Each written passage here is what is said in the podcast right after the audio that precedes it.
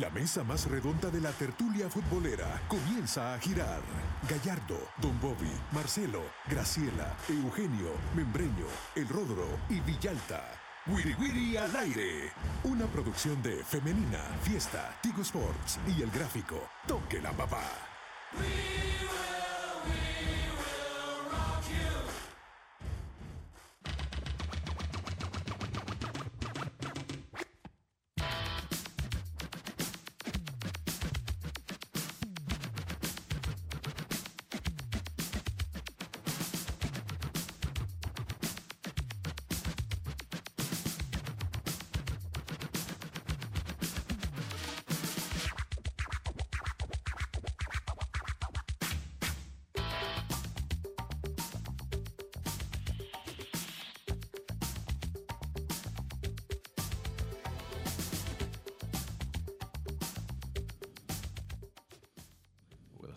Tardes, buenas tardes, sean bienvenidos al Wiri Wiri al aire en este día miércoles.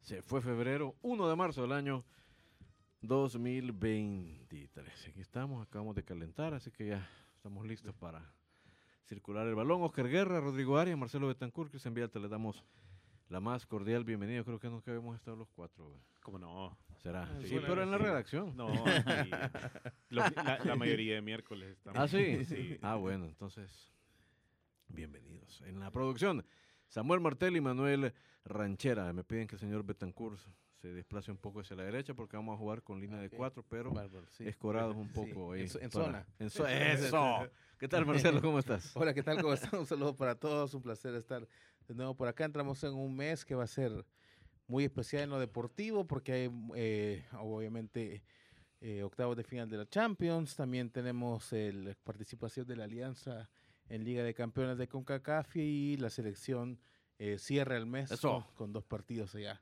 22 y 27 de marzo. Ey, pon el picón picón ahí, por favor. Pongámoslo para. ¡Bárbaro! Sí, porque El Salvador jugará a las 10 de la noche, el 22. Y como a las 6 de la tarde, las el 6 de la tarde, el 27. Eso significa que volverán las noches de Night Club. No creo que para el partido del 22, pero sí para el del 27. Así que desde ya adelantamos la presencia del señor Rodrigo Arias en ese Club, como mínimo. ¿Qué tal, Rodrigo? ¿Cómo te va? Un gusto estar con usted y la gente que nos sintoniza. Pues yo eh, anoche me, me acosté haciendo cálculos. Bueno, si las eliminatorias de la Copa América son con esto, ¿con quién nos tocaría? Y las del Mundial con esto, ¿cuál es el grupo que queremos? Sí, es un juego. Creo que todos estamos imaginando ya los grupos que nos va a tocar y la serie. Bueno, si perdemos con esta, todo eso. Es, ese es parte del entusiasmo por la selección en marzo. Muy bien. Ah. Está bien, sí. La verdad es que ya vamos a hacer esos, esos ejercicios y vamos a divulgar y explicar un poco más cómo es que va a estar ese panorama. ¿Qué tal, Oscar Guerra? Bienvenido. Gracias, Cristian. Un gusto estar con toda la gente que nos acompaña a través de Femenina Fiesta y Tigo Sports. Y para empezar el mes, pues con jornada. Hoy se disputan cuatro partidos de la octava fecha de la primera vuelta del torneo Clausura 2023, con la peculiaridad que hoy regresa Alianza al Estadio Cuscatlán, lo hace de noche y también ya tendrá disponible a Fito Zelaya después de pagar seis partidos. Y el FAB vuelve a jugar de noche en el Estadio El Quiteño también después de de varios años. ¿Qué? Cuatro o cinco años, por lo Desde el menos. 2017 no jugaba ahí. De noche. bueno, casi Muchachos, seis años desde que no ocurría. Pero bueno, para abrir la plática, miren, tenemos en línea al profesor Cristian Díaz. Recordarán que Cristian Díaz fue técnico y campeón en el fútbol salvadoreño con el Santa Tecla. Se encuentra en Bolivia desde hace muchos años. Bueno, nomás se fue de acá, volvió al fútbol boliviano, donde ha tenido eh, grandes éxitos. Y pues, vamos a saludarle, a conversar un poco sobre el fútbol salvadoreño, porque yo creo que hemos hablado mucho del rendimiento de los jugadores extranjeros en estos días. Y yo creo que pues creo que también él puede darnos una visión muy interesante sobre, sobre esta situación. Hola, profesor Díaz, bienvenido al Wiri Wiri. Aquí están Rodrigo, Oscar, Marcelo y un servidor suyo, Cristian Vialta. ¿Cómo le va? Bueno, Cristian, gusto saludarte, un saludo para, para todos después de tanto tiempo, más allá que ya estemos en primero de marzo, feliz año para todos y que, que sea un, un lindo año en general para todos nosotros. Mucho tiempo de no escucharlo, profe. ¿Qué tal la familia? Bueno, mire, les cuento, le, le decía Samuel fuera de micrófono, el, el 29 de, perdón, el 30 de diciembre nació mi pequeño Benjamín aquí en Cochabamba, así que acá disfrutando a mi, a mi pequeño hijo.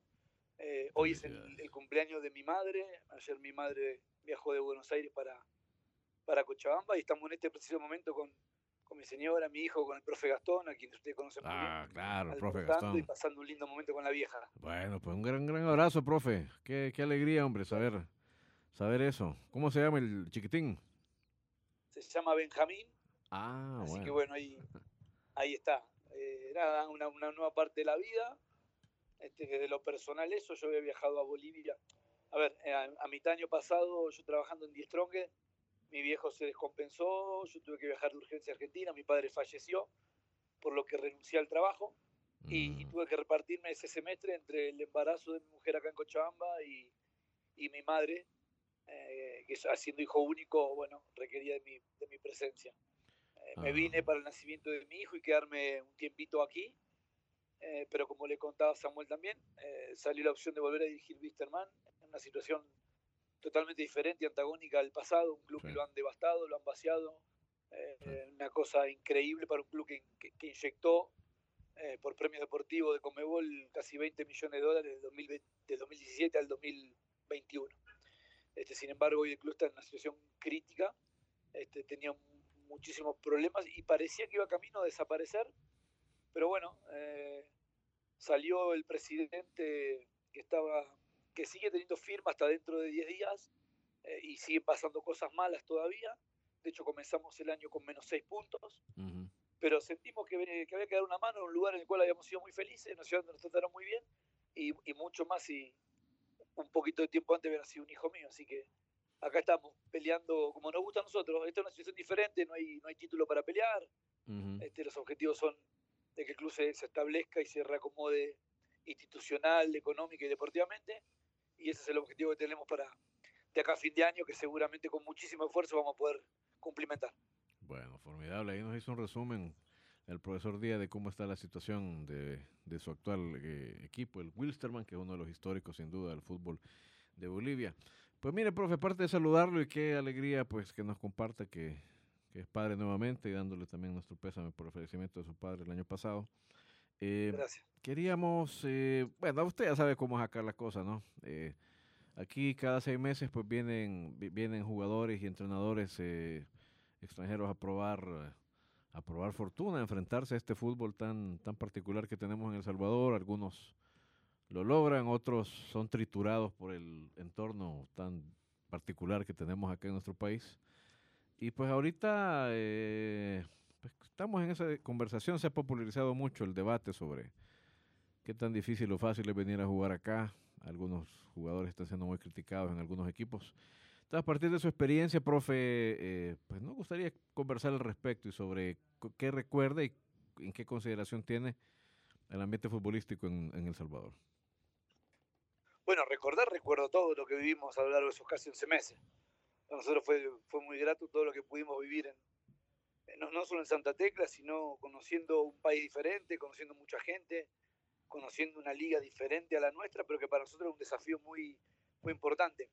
No es fácil, no es fácil llegar a un sitio y poder hacer pie rápidamente, y no solo pie desde el acomodarse, sino desde el rendir como muchas veces se espera de aquellos que vamos del extranjero a algún sitio, futbolistas, entrenadores. Este, a ver, eh, acá en Bolivia pasa algo similar. Eh, cuando llega un futbolista de afuera como extranjero, como hay cierta reticencia para con el extranjero aquí también, eh, se le exige adecuarse y rendir al máximo rendimiento desde el primer momento. Y yo voy a tocar un ejemplo que me tocó vivir a mí en Italia, por ejemplo, cuando fui como futbolista, donde el concepto que los italianos tenían a- a- para los extranjeros mortales, ¿eh? no para las figuras, pero para aquellos que éramos mortales, nosotros necesitábamos, ellos consideraban, un año de adaptación al país, a la liga, a la forma de entrenar. Y yo digo, si en el medio, si, si una liga de primer nivel como la italiana piensan de esa manera, ¿cómo no vamos a pensar de esa manera en Sudamérica o en, o en Centroamérica? Que es totalmente diferente. Pero bueno, yo creo que está más ligado a aquello que se le quita un lugar o se entiende que se quita un lugar a un nacional para aquel que llega afuera, exigírsele, eh, no digo por demás, pero con, mucha más celeridad de rendimiento. Creo personalmente, con, con el riesgo de equivocarme también, que va por ese, por ese lado. Eh, no es un fútbol fácil, como ninguno, cuando uno le toca salir de su país como futbolista, no, como entrenador, eh, no es fácil ir a El Salvador por su calor, ¿sí? hay lugares donde es muy difícil jugar en horas tempranas de la tarde, es muy complicado porque, por ejemplo, en Argentina no pasa eso. Eh, o cuando venimos aquí a Bolivia, a Bolivia acostumbrarse a, a las distintas alturas que tiene el país. No es sencillo, pero bueno, cuando uno llega afuera, las reglas del juego son esas y hay que saberlas aceptar, hay que tener el temple y la capacidad para sortear los obstáculos y bueno, y meterse despacito en, la, en el corazón o en la consideración de la gente, de los periodistas y demás. Profe, eh, con su experiencia tanto en El Salvador como en Bolivia, porque en los últimos años al menos dos jugadores salvadoreños eh, participaron en la, en la Liga Boliviana, ¿cuáles diría usted que son las principales diferencias y qué es lo que pudo haber influido para que tanto Roberto Carlos Domínguez como, como Eric Rivera eh, no pasaran tanto tiempo en, la Liga Boliviana? Bueno, yo voy a ir un poquito más atrás, cuando Brian Tamaca se va del Tecla a Paraguay, Esportivo Luqueño.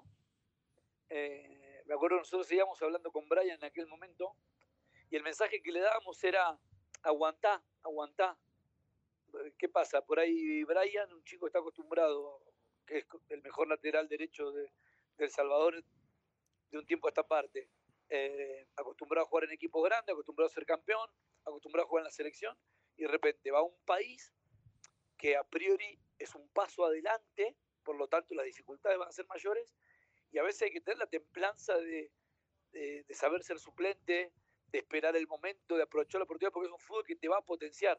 Entonces el mensaje que nosotros le damos a, a Brian era aguantar, aguantar, aguantar. Bueno, Brian después decidió volverse para, para El Salvador, porque bueno, en El Salvador se sentía importante y por ahí en Paraguay no sentía esa, eh, esa importancia que, que, sí en su país. Este, en el caso de Roberto Carlos Domínguez tuvo una oportunidad inmensa, inmensa. Le abrió la puerta al Club Bolívar. Que te abra la puerta del Club Bolívar implica que te abre las puertas el Grupo City eh, con equipos eh, no solo en Sudamérica, sino ahora también en, Europa, aparte de, la relación de, Marcelo Claure en su momento con el Inter de Milán, con el Girona de España. Este, y, y, bueno, eh, Roberto Carlos no pudo, no pudo trascender, no, no, no, supo aprovechar la oportunidad. Siempre debo decir con las dificultades que llegar a un país con una geografía tan particular como la de Bolivia tiene, que no es sencillo, pero Bolívar es generalmente el presupuesto más, más importante de la liga. Eh, Bolívar es eh, un equipo de La Paz de 3.600 metros, por lo, por lo cual las posibilidades de éxito son mayúsculas. Eh, yo creo que es mucho más cercano tener éxito que no. Y en el caso de Eric, llegó, tuvo un buen inicio, de hecho nos marcó un gol a nosotros en un clásico, este, había comenzado bien y luego se fue diluyendo eh, no, no, terminó de, de consolidarse. Eh, y yo, repito, usando el ejemplo de Brian, a veces lo que se necesita para la consolidación es tiempo. ¿sí? Eh, y, por ahí, entre el club, que por ahí no quedó satisfecho con los rendimientos, y mismo los jugadores que no buscaron permanecer en estas ligas que, estando en Sudamérica, por ahí se, podía, se podría considerar un paso adelante, decidieron pegar la vuelta para casa, que también estar lejos no es fácil, ¿no? No, es un detalle menor eso. Eh, profesor, eh, eh, cuando vemos, por ejemplo, jugadores sudamericanos, hace poco vi un Real Madrid, Atlético de Madrid, vemos un uruguayo de juvenil destacando, y vemos un uruguayo allá, o vemos un argentino de 18 años en el Manchester United. ¿Qué están haciendo ellos que no vemos los de CONCACAF? Porque en CONCACAF hay talento, y no solo hablo del Salvador, también hablo de Centroamérica, de México, de Estados Unidos. Eh, ¿Qué están haciendo estos chicos sudamericanos, adolescentes, en clubes tan grandes? ¿Y por qué de, Panamá para arriba cuesta tanto? Bueno, a ver, eh,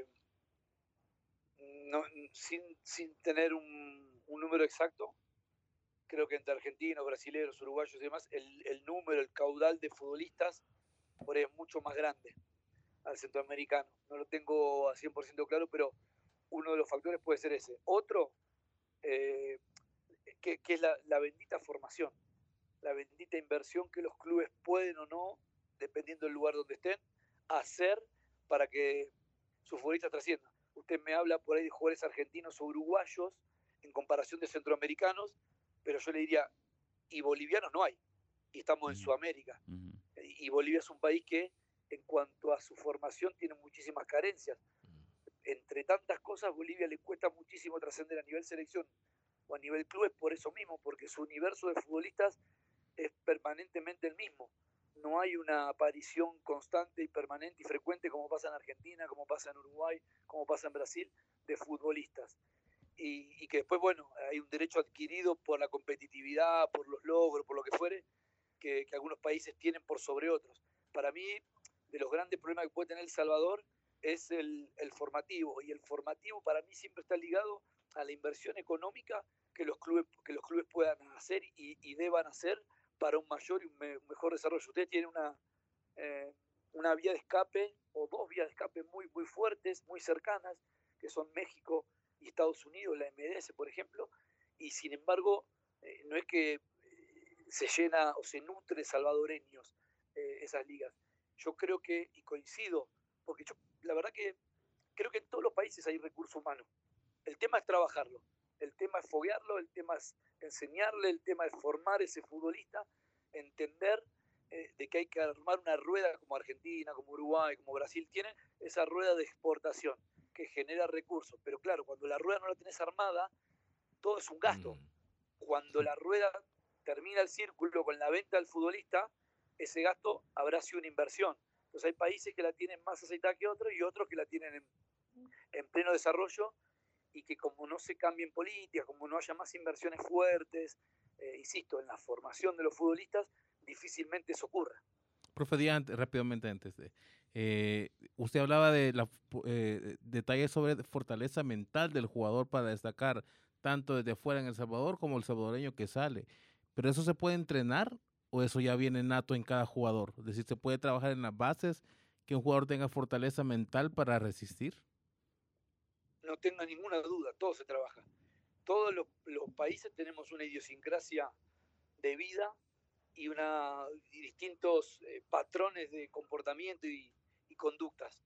Eh, me acuerdo eh, cuando jugaba yo en Italia y hablando con los gerentes y dirigentes del club, ellos me decían que preferían, por ejemplo, a los argentinos y a los balcánicos, los yugoslavos, la vieja Yugoslavia, ¿no? Serbia, Montenegro, etcétera, eh, por sobre los brasileños, por un tema de adaptación y por un tema de competitividad. Algunos, como los de, los de por acá abajo de Sudamérica, los tenemos más arraigados, salen más natural y ya es nato. En otros lugares, si se buscase, insisto, si se buscase poder tener una verdadera fábrica de, futbolistas, que, insisto, para mí todos los países tienen la posibilidad. ¿eh? El Salvador no es, no es menos que, que otros países que tienen que armarse. Eh, pero ¿qué pasa? Dinero, eh, inversión, generar el, producto genuino. A veces el producto genuino se puede generar también generando convenios entre clubes, del Salvador en este caso, con países donde la competitividad es más alta, eh, con nada, con, porcentajes a la hora de una, una eventual venta, pero ya cuanto menos te aseguras la formación. Yo muchas veces aquí hablo con los dirigentes de distintos clubes en Bolivia y, les ofrezco la posibilidad de, conociendo gente en Argentina de clubes, porque mi vida está allí, de, generar un vínculo y ver la posibilidad de que haya chicos de sus juveniles que vayan a terminar de foguearse allá. Tendrán más horas de entrenamiento, más competitividad, también mejores profesionales. No hablo de que el argentino sea mejor, hablo de que por ahí aquí en Bolivia hay menos preparación. Eh, si van a Chile seguramente se encontrarán con, menos, con mejores profesionales, si van a Uruguay pasará exactamente lo mismo. Y por ahí esa es una manera de, eh, de que tu producto no lo puedes terminar de foguear pero bueno, compartís la formación, compartís a futuro el, recurso económico que se pueda generar, generar, pero vas a nutrir a tu selección probablemente de futbolistas mucho más armados y que te van a ayudar a, a poder lograr ese éxito que a, que a estos países se les niega tanto, ¿no? Claro. Profe, eh, ha sido un gusto conversar con usted. La verdad es que nos ha dejado varios conceptos para poder retomarlos y profundizar en nuestra plática. Y pues nada, nos alegran mucho las noticias que nos comparte acerca de Benjamín, a quien pues le enviamos a través suyo un, un apretón de manos. Un abrazo, profe. Muchas gracias, Cristian. Un beso para todos, Cristian, también un abrazo en especial para vos, para toda tu familia. Siempre recuerdo tu, tu historia, ha pasado el tiempo, no hablamos no hablamos seguido y, ni mucho menos, pero el, el cariño ahí Gracias, está profe. latente. Quizá la vuelta a la vida nos den la posibilidad de reencontrarnos, quizás no, pero siempre habrá un amigo de este lado del teléfono. Un abrazo Igualmente, igualmente, profe, un abrazo. El profesor Cristian Díaz. Volvemos en instantes.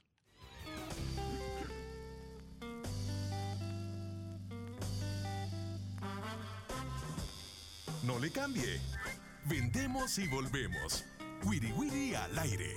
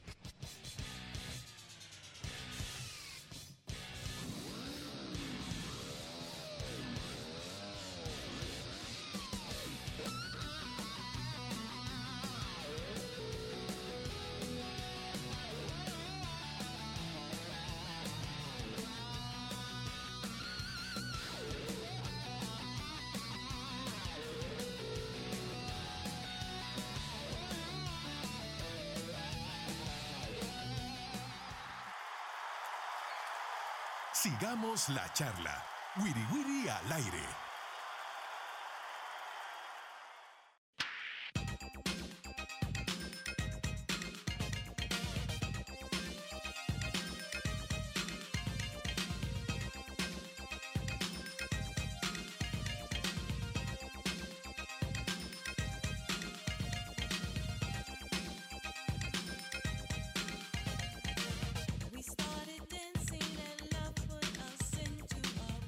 Seguimos en la plática aquí en el Wiri Wiri al aire. Es cierto, hay fecha, vamos a dar los datos y a pronosticar, pero eso lo vamos a hacer en el último bloque. Porque ahorita lo que queremos es, este, bueno, menos que los compañeros tengan otro tema, pero yo quería que habláramos un poquito, un poquito más del cómo ha quedado dibujado el próximo, los próximos dos años de parte de CONCACAF, con toda la información que se brindó ayer. Y por cierto, también subrayar que el señor Montagliani fue reelecto por unanimidad, aclamado, por aclamación prácticamente. No hubo eh, rival tampoco. No, na- no, nadie quiso competir con el señor Montagliani y todos los eh, presidentes de las federaciones del área, incluido el de la comisión regularizadora que administra la FESFUT, le dieron su voto al señor Montagliani. Entonces yo no sé de verdad este eh, qué opinan de eso de Montagliani, por cierto. Tan buen trabajo hecho. Si le llenas las arcas y los tenés contentos, Bueno, aquí Sí. no se la llenó y No, si se por la eso. llenó había un hoyo en, la- en el arca. Porque ya sabemos que obviamente la mayoría es eh, todas las...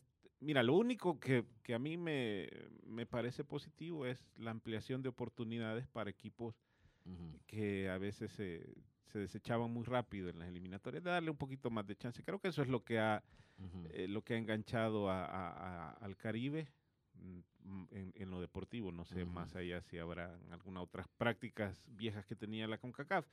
Pero eso creo que ha sido lo, para mí lo, lo más importante porque les los ha puesto más en, en mayor competencia, les ha dado más oportunidades Ujú, de, de cierto. competir. Y de ahí no, no, no ha cambiado absolutamente nada.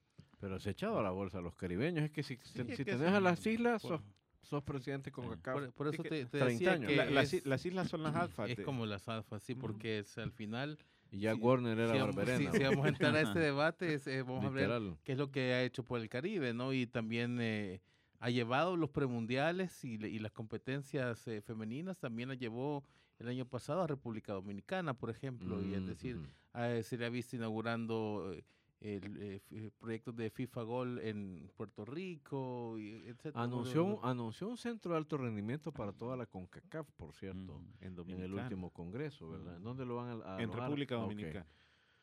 Eh, bueno, no sé, al final puede que termine siendo el gran reformador de la CONCACAF, pero a mí hasta el momento me parece que lo que ha hecho es darle más contenido, más partidos a todas las, a las más débiles, ¿verdad? Porque mexicanos, canadienses, gringos, ticos siempre tienen un calendario bien nutrido. Sí, básicamente es eso. Por eh, los últimos dos premundiales, por ejemplo, el sub-20 y el sub-17, el formato es que con una, una eliminatoria previa en, en- en el Caribe y algunos de CONCACAF, los de menos, perdón, de, de los Centroamérica. beneficiados han sido los caribeños con ese formato. va, por ejemplo, Puerto Rico, Dominicana, que se sí. metieron de un solo, ya, ya pasaban a la siguiente ronda esperando. Y Dominicana en el, en el sub-20 le- Vos le hubieras le dado el voto. Bueno, es que o, o se lo dabas o te abstenías porque no había quien, quien Sí. compitiera.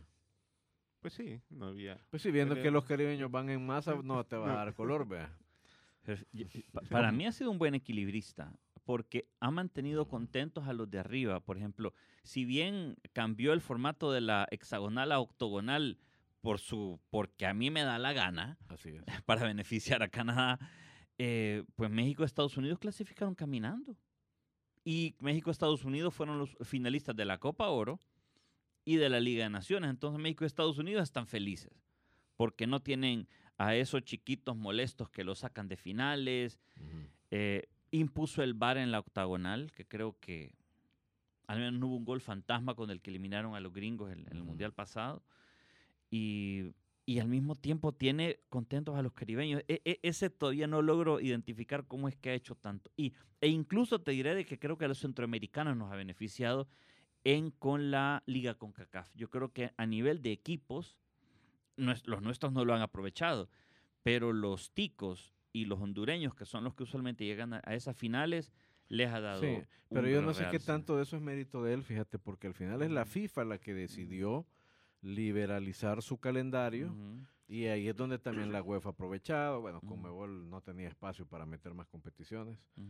Igual pudo no haber hecho nada Montagliani y, Pero dejar a cada es- federación a su suerte. Esa es otra cosa, mm, porque ya la, la fecha FIFA ya te las comprometes de algún modo con partidos oficiales. Sí. Es decir, te obliga a prepararte para eso, porque aquí en El Salvador muchas fechas FIFA se dejaron pasar porque no se Sí. encontró rival, no ya, se no- ya no le tenés que hablar a Polío para que te consiga Guatemala. Sí. Mira, yo, yo creo que no, no, no fue el, el más fino para manejar el barco en la turbulencia de la pandemia, creo yo, por ejemplo, de, tomó decisiones bastante, o sea, debatibles, por lo menos se, puede, se le podrían cuestionar, sin embargo, creo que ha sido hábil en el sentido de que cuando han pasado las cosas, no, no, no, no vuel- vuelven a ver a Montagliani para echarle la culpa a él, al Ujú. menos no por ahorita, porque eh, además eh, ha traído el Mundial para, para la región para 2026, por ejemplo, y con, con todos los fracasos que tuvo México en 2022, México prefirió echar a su director técnico a decir es culpa de la CONCACAF, por ejemplo, que es lo que, lo que generalmente... Entonces todavía no, no se ha puesto a luz por encima porque hay un montón de eventos que de alguna manera lo han... Pero en, en- cuanto comience a, a manejar otra vez la turbulencia, tal vez ya la gente va a comenzar a ver hacia la CONCACAF. Yo veo en él, yo veo una persona muy ambiciosa y creo que Montegliani debe tener unos planes eh, que no pasa, no bajan de comité ejecutivo de, de FIFA. FIFA, Por cierto, el señor Rolando Villalobos Tico eh, subió al comité ejecutivo de la FIFA en representación de la CONCACAF. Pero sí, yo creo que Montagliani va a terminar siendo una figura bien fuerte en los próximos años en el fútbol mundial. Bueno, el hecho el Mundial ya la Copa del Mundo lo va a empoderar un montón también.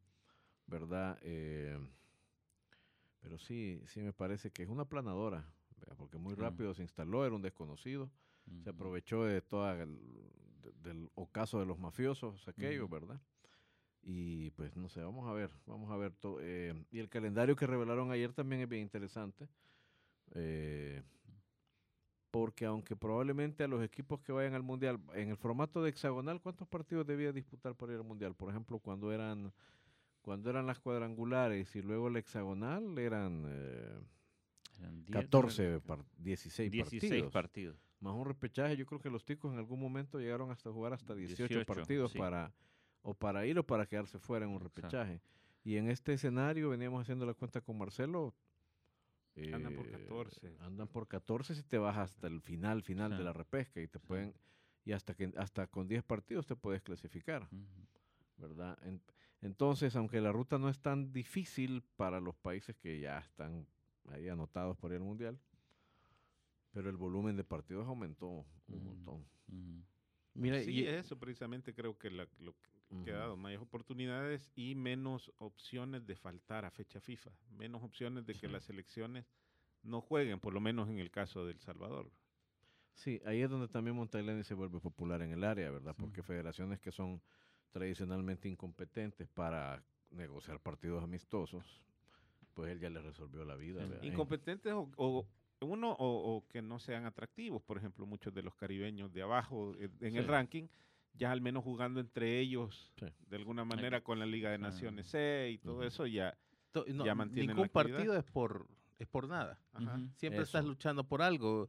eh, en el, y el- lo otro creo que, como lo que decía Rodrigo de equilibrista, de que le da más partido al, al, al Caribe, pero además eh, se olvida del ranking FIFA, por ejemplo, y él instala el nuevo ranking CONCACAF.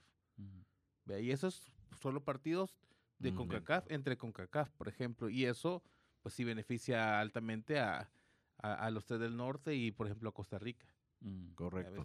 Yendo al calendario, pues eh, no, mm, hay un montón de datos que ustedes los pueden consultar en toda la plataforma del gráfico y del grupo LPG. Hay varias notas al respecto. Pero para, para decirlo rápido, luego de la Liga de Naciones y luego de la Copa de Oro, ¿verdad? Se abre un, se abre un periodo bien interesante en que todo está amarrado, todo está concatenado, porque de la Liga de Naciones 23-24, que esa, las posiciones, ¿cuándo será el sorteo? Me venías contando. 16 de mayo. Bueno, en mayo ya te queda claro contra quiénes vas. Sí. Eh, y es cierto, eso te puede o no llevar a la Copa América, pero definitivamente esos resultados van a influir en el ranking que luego pesará para la eliminatoria mundialista. Sí. Entonces, eh, aquellas federaciones que ya tengan claro que de verdad le van a apostar al mundial, que le van a apostar a un cuerpo técnico, que ya lo tengan contratado, tienen la ruta, pero clarita, clarita, clarita para los próximos dos años y medio. Eso no pasaba antes en CONCACAF. Sí. porque ya a esta altura ya está definida toda, porque a veces empezaba, vamos a hacer la eliminatoria en el Caribe y vamos a ir viendo Ah. si hacemos hexagonal, si hacemos por grupos o si va a haber una ronda previa o algo, ya está claro. Hasta las fechas en que, en que Sí, va a mira, jugar. y, y- también avance. va a ser clave, solo para, para esta Liga de Naciones, ya el ranking eh, de CONCACAF en el que El Salvador, eh, ahorita en marzo, por ejemplo, ya en mayo es el, el sorteo, eh, es décimo En el ranking de Ujú. en el CONCACAF. ranking de CONCACAF. Eh, por detrás de Guatemala, Honduras, Haití, Jamaica, Panamá, Guatemala, Canadá, Costa Rica, Estados Unidos y México.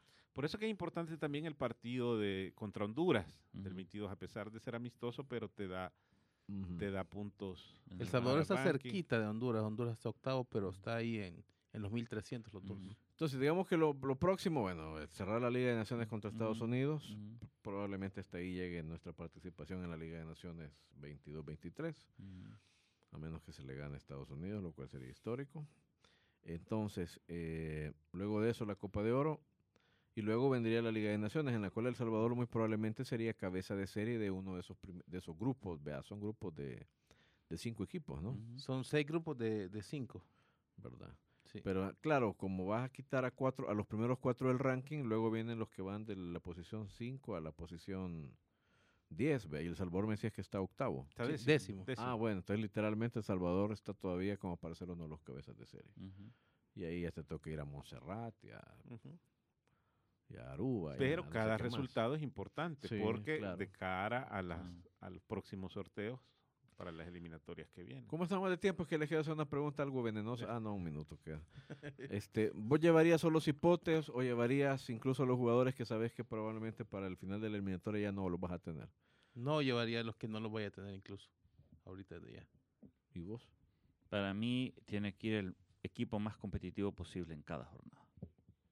El que te asegure puntos. Estamos de acuerdo. Estamos de acuerdo. Es decir, entre, entre un jugador sub-20 y un y un jugador de 32, 34 años que ande bien en la liga, te vas por el veterano entonces. Sí, yo A llevaría. menos que el sub-20 sea un crack. Sí, igual llevaría a Larín. Por ejemplo. Sí. por ejemplo. Bueno, no era el que tenía en mente, pero porque estoy seguro que Larín va a estar. Sí, pues no te puedes ya dar lujos a estas alturas para eso. Si querés hacerte partido fuera de fecha FIFA, de ¿Y vos esto, crees de que- esto que, que ¿Y vos, armas. y vos crees que, espérate, De- a ya, la, ya a la nos luz vamos, de vea, ya nos vamos. Ah, bueno. Al volver te pregunto, pero te voy a preguntar por Cienfuegos. este, un- No, ya no, vamos- ya, ya- ya no. No, no, hombre. Vamos a un último bloque. Se ve en exclusiva a través de Tigo Sport, canales 3, 300 y 1001 en HD.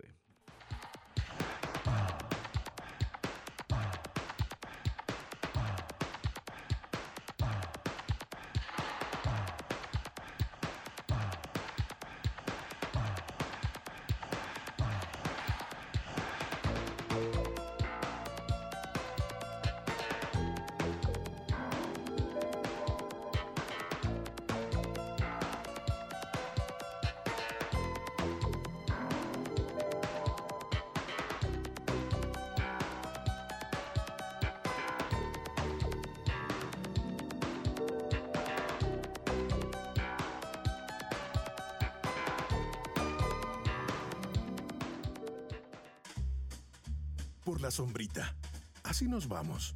Algo achicopalados por el resultado. Pero mañana hay revancha en el Wiri Wiri al aire. Una producción de Femenina, Fiesta, Tigo Sports y El Gráfico. ¡Salud!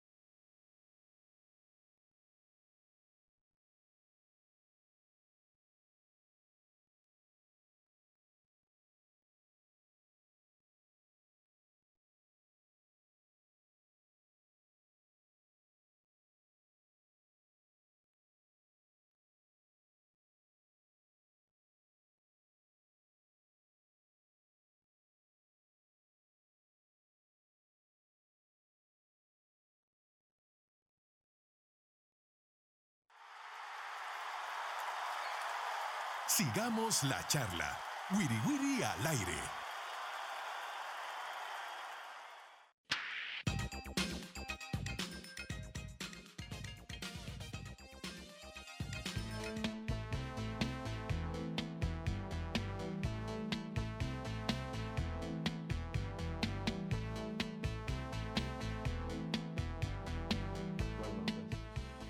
Continuamos en el Ibiribir último bloque, ahora en exclusiva a través de Tigo Sports, canales 3300 y 1001 en HD.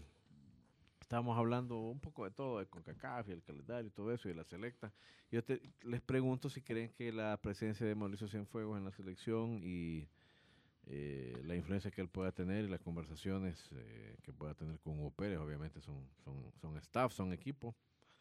¿Ustedes, ¿Ustedes se imaginan a Cienfuegos siendo una influencia a favor de más jóvenes en la selección o siendo una influencia a favor de veteranos que todavía pueden en su hoja de servicio servirle al país aunque no vayan a estar en edad para el mundial, para un eventual mundial? ¿Vos qué crees? ¿Qué te late? Sí, es, es pura, Aquí estamos especulando. pura corazonada, porque Ajá. como no hay experiencia... Mauricio Cienfuegos lo que hizo en Estados Unidos, eh, ya después de retirarse, fue trabajar en la Academia del Galaxy.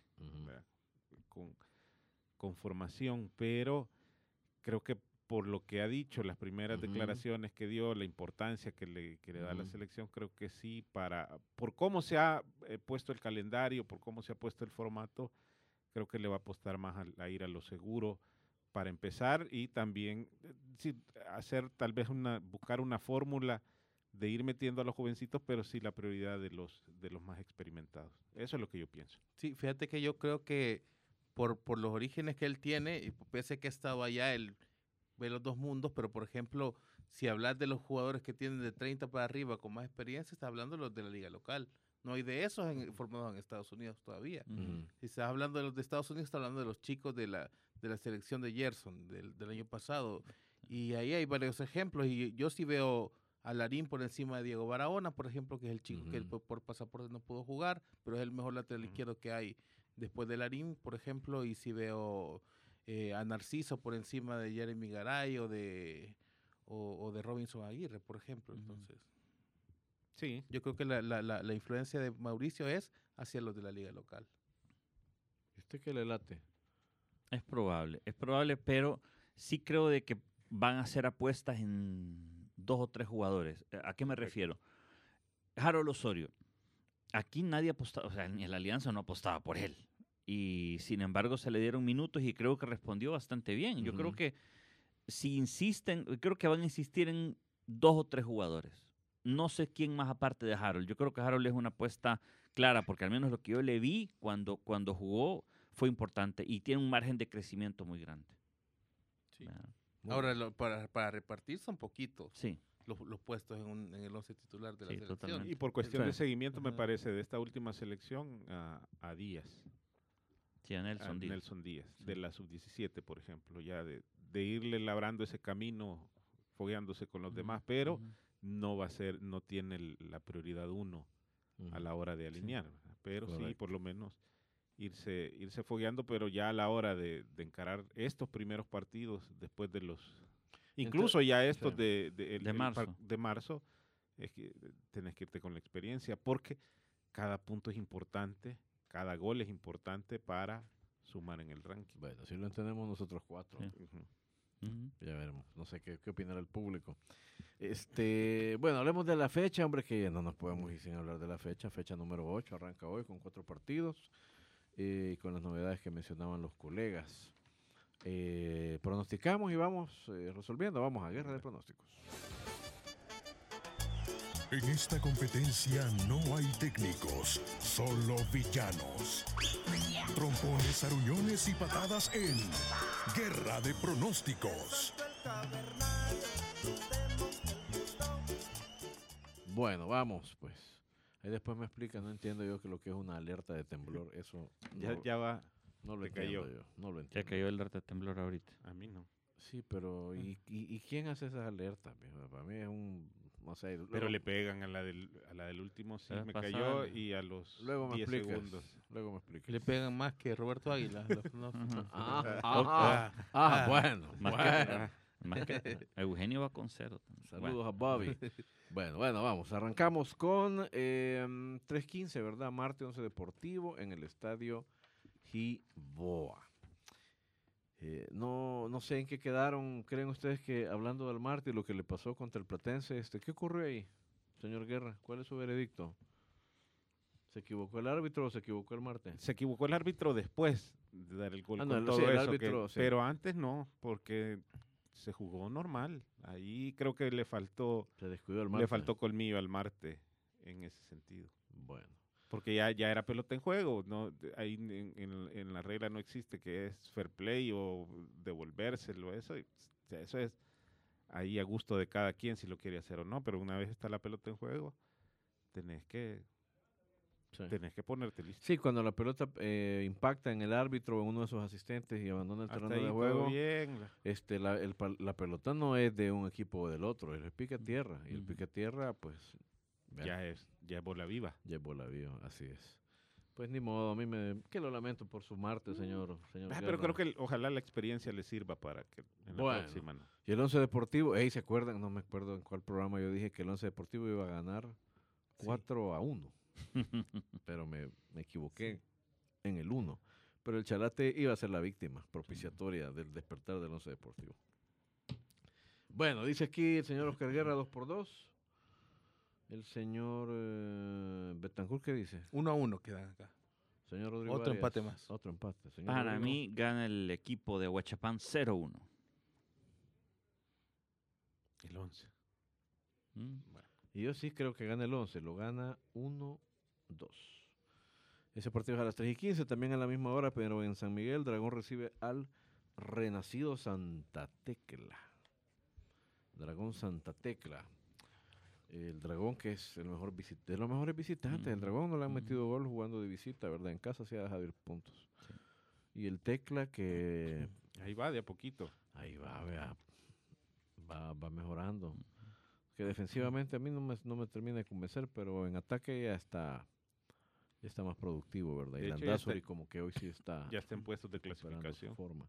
Y no tiene mal medio campo, fíjate. El problema es cuando pierde la pelota en su propia en su propio campo, ahí donde sufre.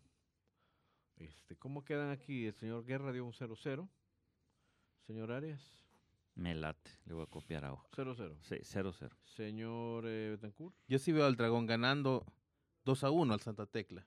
Y yo lo veo ganando por la mínima, 1 a 0. Bye. Y hoy a las 7 de la noche, FAS Firpo. 5, 10 y 15 los precios. Debe estar chulada la iluminación, Ajá. ¿verdad? Debe estar... Yo lo que he leído y escuchado es que se han lucido y que aquello está muy bien trabajado, muy bien hecho. Ojalá que, que no le falle, que todo le salga perfecto. Está ahí. bien hablar de las luces mientras no se hable del fútbol. Ahí en Santana. Pues la verdad es que sí, creo que parece que tiene más, parece que tiene más No es luces el no es mala estadio que- fórmula. que la situación. Ojalá que lleguen a animar fórmula al FAS. Que lleguen a animar al FAS, aplaudir al FAS. No, es que a eso llegan, pero si, si, no, si el equipo no les convence, empieza la gente a Sí, presionar. un, un pues. paladar medio, bueno, es un paladar eh, volátil. sí, paladar volátil, esa es la es palabra. Muy volátil. Pero el cuerpo técnico, ¿vos sentís que se siente presionado? ¿Vos ¿Qué, qué, qué No, opinás? yo no, yo al cuerpo técnico no lo veo, no lo veo presionado, pero sí veo que el- probablemente sea que lo- los jugadores sí lo demuestran cuando los entrevistas. O sea, cuando les haces la pregunta siempre te dicen, no, nosotros podemos sacar esto adelante. O sea, que estaba atrás esto. O sea, faltaba empujarlo o no. Pues el, eso es lo, lo que se siente en, en las declaraciones de los jugadores, en los entrenamientos. Lo que dijo ayer Octavio Zambrano me pareció que él no, no tiene, o por lo menos lo- de la forma que lo expresó, es que él solo piensa ya en el en la próxima ronda. De hecho, de dijo que, dijo que el ¿Qué- FAS, dijo, nos dijo que el FAS podría quedar hasta primer lugar de las vueltas regulares. Eso nos dijo, Sí, ¿verdad? eso dijo ayer. Eso nos dijo y que lo importante al final, aunque no se llegue primero, es Llegar fuerte. llegar fuerte a la última etapa. Para mí la cosa es llegar a la última etapa. Vea. Esa es la cuestión. Pero, la, pero, pero en realidad, ¿qué es lo que, qué es lo que creen que está pasando? pues? Porque No, aquí hay un, no. hay un conflicto Sí. aparentemente. El conflicto es solo de la afición con el equipo, o de la afición con el cuerpo técnico, o de la directiva con el cuerpo técnico. ¿Qué es lo que te imaginas? Para mí es un poco de todo. Pues, La directiva es novata. Yo creo que la directiva está aprendiendo, está haciendo todos los errores de novato por mucho dinero que tengan, pero la experiencia no se compra y están aprendiendo el- con- a prueba y error. Y me parece que el equipo no tiene tranquilidad para trabajar. Porque entre que la gente, esa, la barra incomprensible, los está insultando por cualquier cosa, me parece que están más nerviosos, de- no están pensando en fútbol solamente. ¿Y vos qué Yo, yo creo que, bueno, a mí me da la impresión que, que no es un, eh, un, un problema económico, sino más bien un problema de expectativas. Veas que al plantel y al cuerpo técnico se le habían prometido ciertas cosas y, a- y al- el, el- el flujo, la liquidez, ya no es la misma que hubo en el torneo previo, por ejemplo. Ujú. Entonces, respecto a los jugadores, eh, y, y, y sí siento que, por ejemplo, la afición antes aplaudía cosas que ya no aplaude, por ejemplo. Entonces ya no es, ya no es como ese mismo encanto, esa misma ilusión. Puede que también haya un problema de expectativas ahí también. Y lo otro es que el equipo en sí es, eh, como te digo, no se encuentra en el sentido de, ok, este es reconociblemente el, el 11 de Mm. Zambrano y el equipo que sale, sobre Mm. todo en el mediocampo, porque en defensa pareciera que ya tiene el Sí. equipo hecho y, y- y en delantero siempre es Madrigal o Blackburn o Blackburn solo. ¿De acuerdo? Entonces, de alguna manera ya lo tiene como solucionado. Y ves el plantel hoy pu- publicado en redes sociales, los 20 jugadores que lleva el Faja al partido contra el Firpo, y todos son buenos jugadores. Y vuelve, No, Brian, no, vuelve a no. Landaverde, ¿no? Vuelve Sí, Landaverde. el Ese puede ser un, para mí, un Y creo que fue la, parafernalia del torneo pasado con la nueva administración, todo como lo planteó. Creo que también eso al- a la afición como que todavía está esperando, ¿verdad? porque se planteó que iba a ser Sí, es que un pare- equipo sí. dominante de principio Sí. a fin. Así, así lo vendió la directiva nueva. o Pero es que y, yo creo que la y- creo que eh, eh, pero se, fue todo- se fueron de boca en muy, ese fue sentido. todo muy vertiginoso. Ujú. Entonces Ah. tuvo su clímax en el campeonato, perfecto. Pero eh, han pasado los, en un campeonato, las semanas y había la gente está como inédito. al principio. ¿verdad? Ujú. pero sí. que ahora ya con la regularidad, porque ya a estas alturas ya habías cumplido el 70% del torneo anterior de las de las vueltas de Sí. clasificación. Ahora, la ¿verdad? Entonces, volatilidad también te indica que si el equipo se casa los próximos seis puntos, vino y rosas otra ahí- vez. ahí- eso es lo Sí. que voy. Pero es lo, es lo mismo que pasa con el Águila, por ejemplo, porque el FAS, digamos, tiene los Globetrotters que, que les habían prometido, pero no juegan así, Ujú. no, ju- no juegan como se esperaba. Ujú. El Águila tampoco juega tan bien, saca un poquito de mejores resultados que el FAS.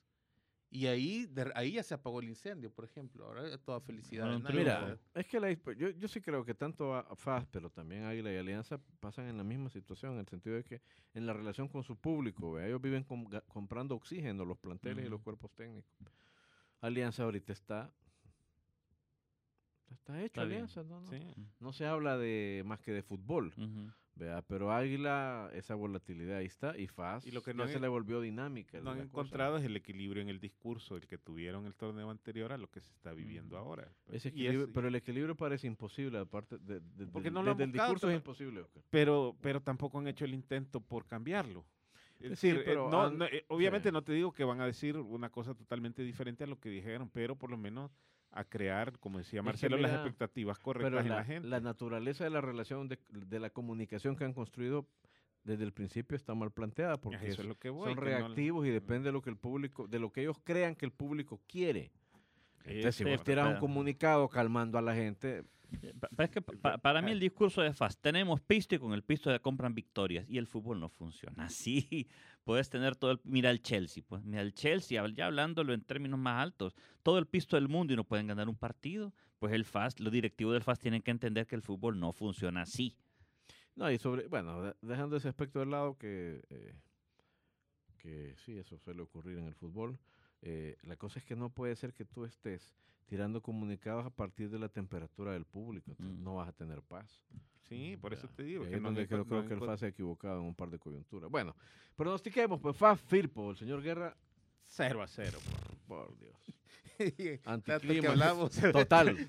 Rodrigo Arias. Se van a deslumbrar. Ese- 0-1. Señor Marcelo Betancourt. No, yo creo que aquí 1-1 y comienza a reaccionar FAS. ¿Y cuál es la diferencia con el 0 a 0? Nada. Lo gana FAS 1-0. Con mucha, con mucha polémica, mira. Mm. Ya te estoy quedando las líneas ahí. Polémica. Y al menos un técnico expulsado. Y cerramos en la noche, 7.30. Juega Alianza, recibe a Metapan. Vuelve al Cusca, precios de 5, 7, 10, 15 y 20 dólares. Y los niños menores de 8 años no pagan. Eh, Eh, El Águila también ha sido comunicado que los- a partir de ahora los niños de 10 años tampoco pagan. sí, así, así Qué bueno. Va, Alianza Metapan, Oscar dice que gana la Alianza. 2 a 0. ¿Va a jugar Fito? Sí, pero creo que de cambio en el segundo tiempo. ¿Meterá algún gol? No creo. Señor Arias, 2 a 0. ¿algún gol de Fito? 2. Señor Betancourt. Voy a, Ya, cop- ya, changoneta la cosa. Sí, Ya, voy, a, ya, changoneta. voy a copiar el 2 a 0, pero solo, solo uno. me pero con, con la No, boca chiquita. oiga, Me- oiga. medio changoneta. Vaya, yo creo que lo gana Alianza. eh, pero no sé, fíjate que el Metapan. eh, eh. Buen ambiente va a haber ahora en el, en el Cuatlán. Eso sí, ya algo que le hacía 2 a falta al 0 torneo. también, 2 a 0. Dos goles de Marvin Monterroso. Pases de Fito. Sí, y de ahí tenemos los pronósticos del jueves, pero eso mejor mañana los hacemos, Samuel, porque ya nos vamos, ¿verdad? ¿Cómo estamos de tiempo? Nos quedará así, ya nos mal. vamos, ya ven. Así que les agradecemos amable sintonía y la seguimos mañana, por supuesto, en el Wiri al aire. por la sombrita. Así nos vamos, algo achicopalados por el resultado. Pero mañana hay revancha en el Wiri Wiri al aire. Una producción de Femenina, Fiesta, Tigo Sports y El Gráfico. ¡Salud!